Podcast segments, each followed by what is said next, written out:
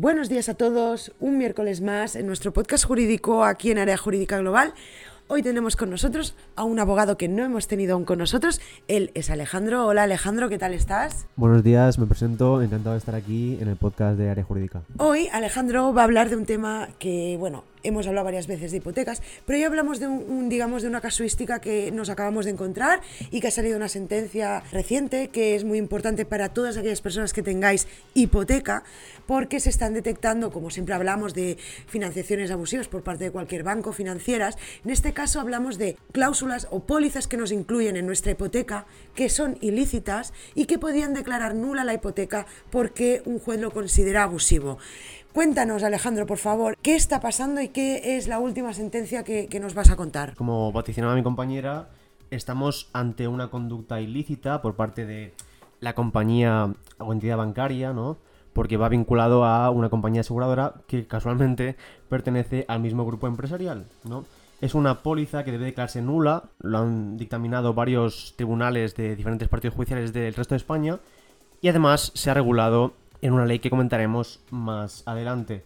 Y los derechos que le otorgan a los consumidores, en este caso a ustedes, son en primer lugar un derecho al reembolso de la prima o restitución de la misma, un derecho al reintegro de los intereses remuneratorios que se han ido devengando y además los intereses legales que también se han ido generando durante todo este tiempo. Entonces hablamos de que hay gente que tiene hipoteca, gente que se le ha eh, metido dentro de esta hipoteca obligatoriamente una póliza de seguro de vida y pueden recuperar mucho dinero. ¿Cómo detectamos que eso ha sido ilícito? ¿Qué hacemos cuando nos encontramos esto en nuestra hipoteca? Pues muy sencillo. En este caso debemos diferenciar diferentes elementos, ¿no? En primer lugar, quién es el asegurado, quién es el tomador del seguro, quién es el beneficiario del mismo y quién es la compañía aseguradora.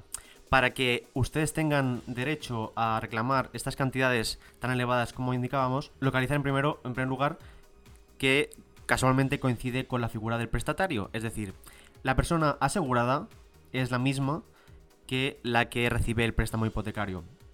En segundo lugar, debemos eh, centrarnos en la condición de tomador del seguro, que en algunas ocasiones es el propio asegurado, pero en la mayoría de veces es la propia entidad la que eh, se otorga esta condición de tomador del seguro.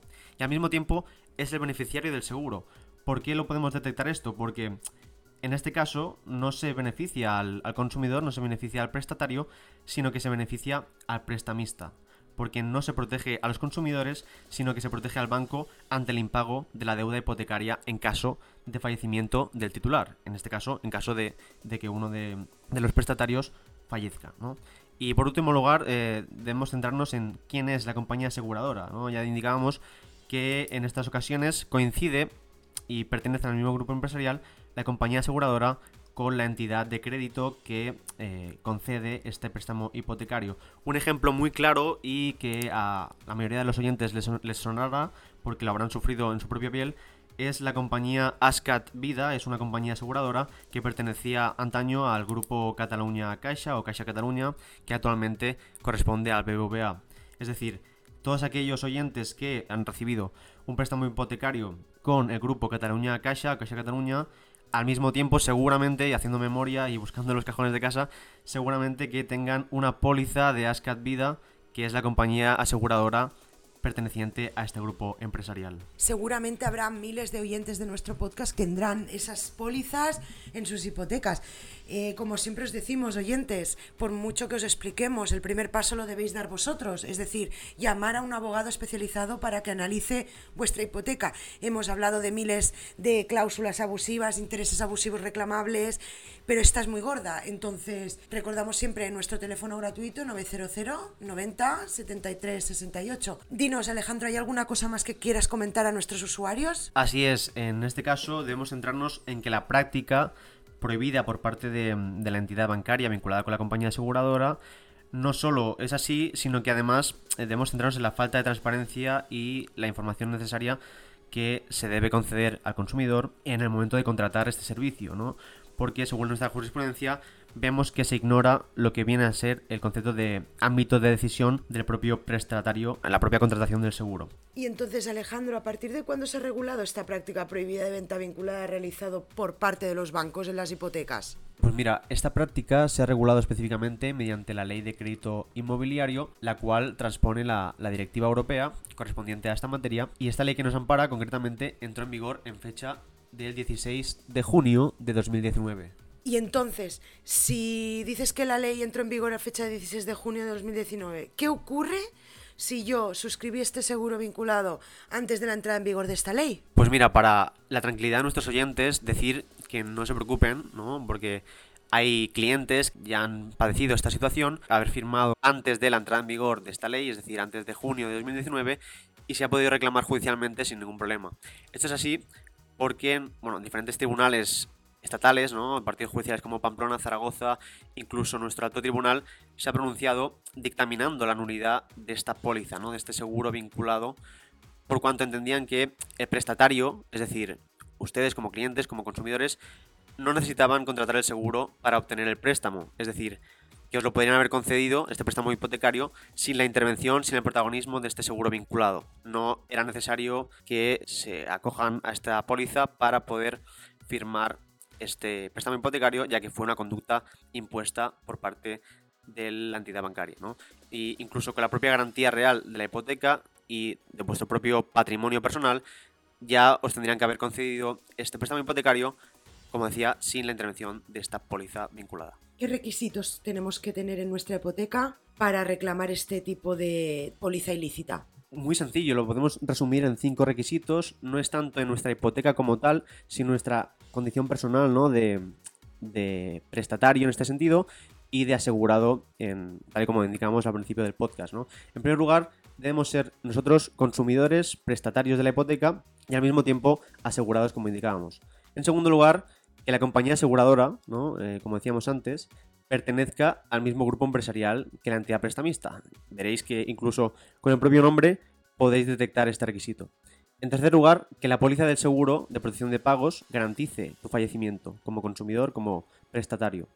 En cuarto lugar, que la prima se cargue en tu cuenta bancaria como prestatario el mismo día en que se abona en dicha cuenta el capital correspondiente a la hipoteca. Es decir, hay una coincidencia entre la fecha que se otorga y se suscribe la hipoteca y la fecha en la que se cobra esta prima en nuestra cuenta bancaria, ¿no? Hay una similitud ahí. Y para concluir estos requisitos tan indispensables para podernos acoger a la normativa vigente y a las propias, una propia doctrina jurisprudencial y poder reclamar nuestros derechos es que la entidad aseguradora no haya ofrecido otra posibilidad de contratación de seguro.